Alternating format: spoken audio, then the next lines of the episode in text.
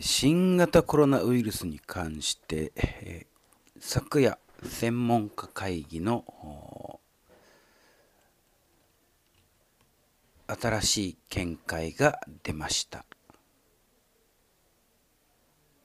でそれに関してですね、えー今日の午前中 NHK があサイトニュースサイトにその専門家会議の全録をまあ、全文を載せました。でそれをもとに今から解説をしていきます。まず、えーまあ、これまでにコロナウイルスの確認感染確認が、えー頻繁頻発しております。でその上でですね、えー昨日の会見上その専門家会議として、え3つの条件があるよと。これまで確認感染確認をした場所において3つの条件があるということを発表をしております。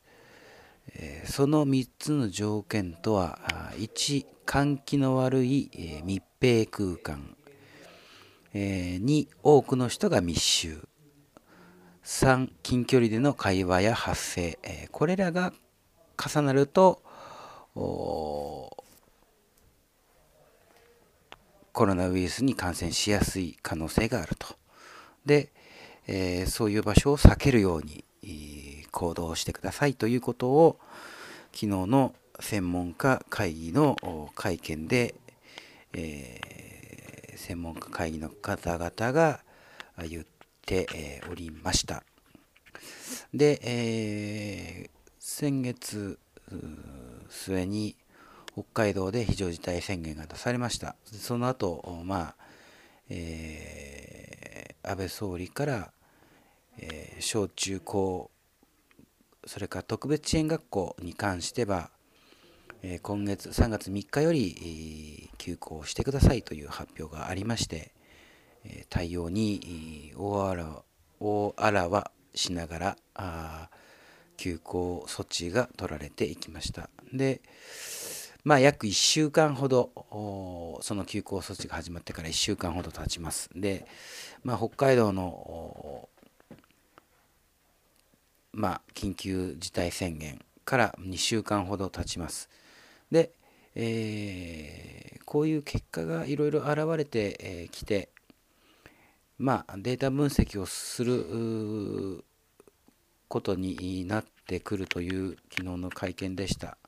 その上で今月19日頃には、まあえーそのデータ結果なども含めてこれからの見通しなどある程度のことがまあ分かるのではないかというう昨日の会見でした。まあだいたい1時間ちょいくらいの会見時間でしたが会見を聞いていて、えーこのウイルスが、まあ、新型であるということが、まあ、改めて分かったということともう一つはそのまあ暖か暖かくなれば終わるというものではなく半年あるいは1年という長いスパンで見ていくことが大切であるということも会見の中で、えおっしゃっていました。で、えーそういった中で、まあ、プロ野球の開幕延期であるとか大相撲の無観客の取り組みであるとかそれから、あの高校野球もね、えー明日こうこの春の選抜大会を開催するか否かの可否を決めると最終判断をするというようなこともあります。で J リーグに至っては今月中の開催はあ全て見送るという結果がほぼほぼ、まあ、出されてきております。で、えー北海道とかそれから、まあ、愛知県などが感染者が急増していて特に名古屋市内ではクラスターの存在が2つあるよっていう名古屋市の見解などもあって、えー、非常に市民は多分なんでだっていう気持ちにもなっているんではなかろうかというところではあります。そんな中、まあ、今日は名古屋市でも、えー、コロナウイルスに関する条例が可決をされたというニュースも入ってきました。今後また高齢者施設福祉施設などもデイサービスを中心にサービスの2週間ほどの中止などももっと増えるのではないかと、まあ、私としては見て、えー、おります。でまああの手洗いうがいとかマスク着用とか咳エチケットみたいなことはもう当たり前なことであって、まあ、こういうことは普段からしておけば慌てることはないというところではあります。で特にまああのー、実は先月中旬に、えー、私は、えー、BCP 災害時事業継続計画の策定講習会というものに参加をしてきました。でここでは何を学ぶかといいますとまずその名の通り災害時事業継続計画といって、えー、災害が起きた時の事業をどうやって、え、継続するかという計画を立ててそれを訓練も含めて実行運用していくためにどうするのっていう策定、え、講習会というものでした。でこういうものを学ぶことで見えてきたことは、えー、まず普段からできることがたくさんあるということそれから、えー、まあ近年はタイムライン防災といって、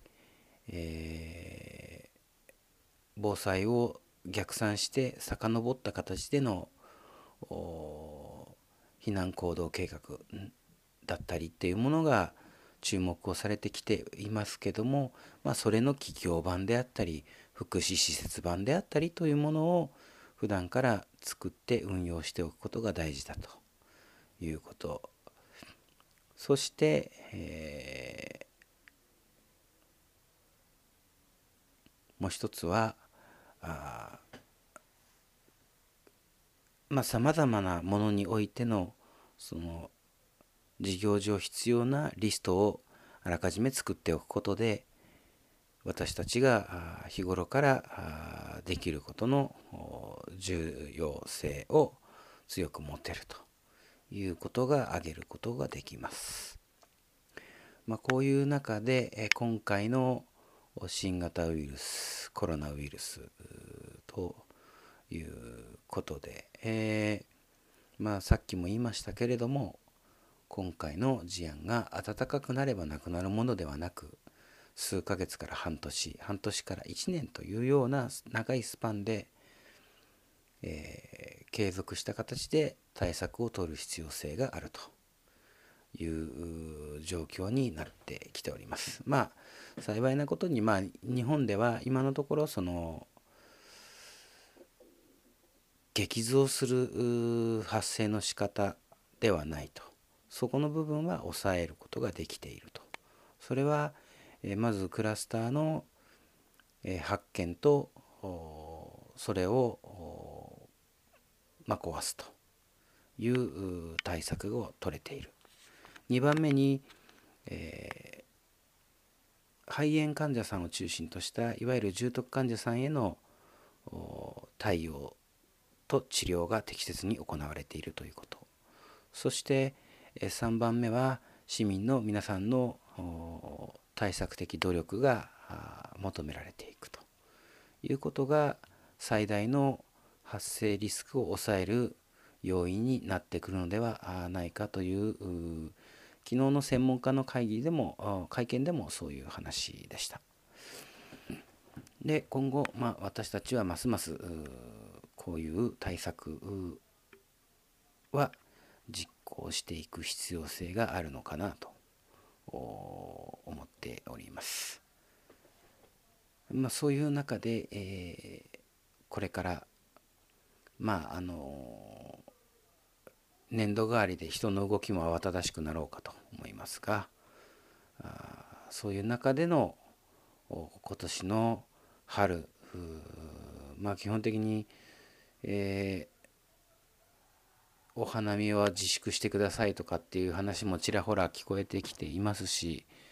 えー、名古屋市内では一部